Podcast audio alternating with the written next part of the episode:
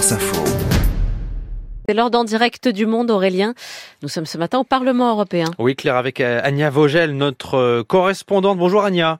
Bonjour à tous le Parlement européen qui euh, discute d'un projet structurant important pour le couple franco-allemand. Le TGV entre Paris et Berlin passera-t-il euh, aussi par Strasbourg et Karlsruhe? Euh, Ce n'est pas ce que prévoit le projet initial, mais les élus se mobilisent hein, des deux côtés du Rhin pour réclamer ces arrêts supplémentaires, notamment côté allemand. Anya, pourtant, ce tracé n'est pas forcément le plus évident.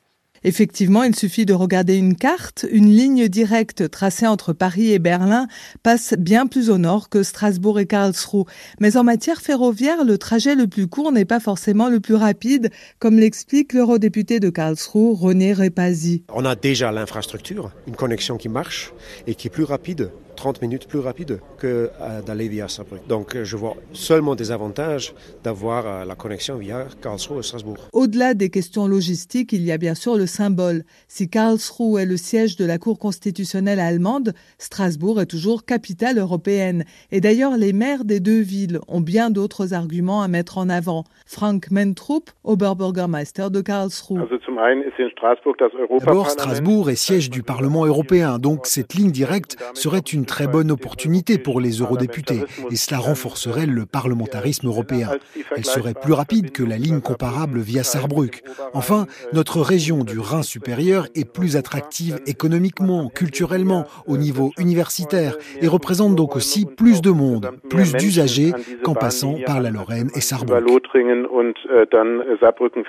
Et les élus qui se mobilisent font pression pour dire qu'un autre choix de tracé serait même incompréhensible et incohérent. Mais les voyageurs dans tout cela, euh, Agnac, qu'en pensent-ils? Eh bien, ils sont très pragmatiques à l'heure où le réseau ferroviaire allemand souffre d'incidents souvent liés aux travaux, accumule retard et problèmes de correspondance.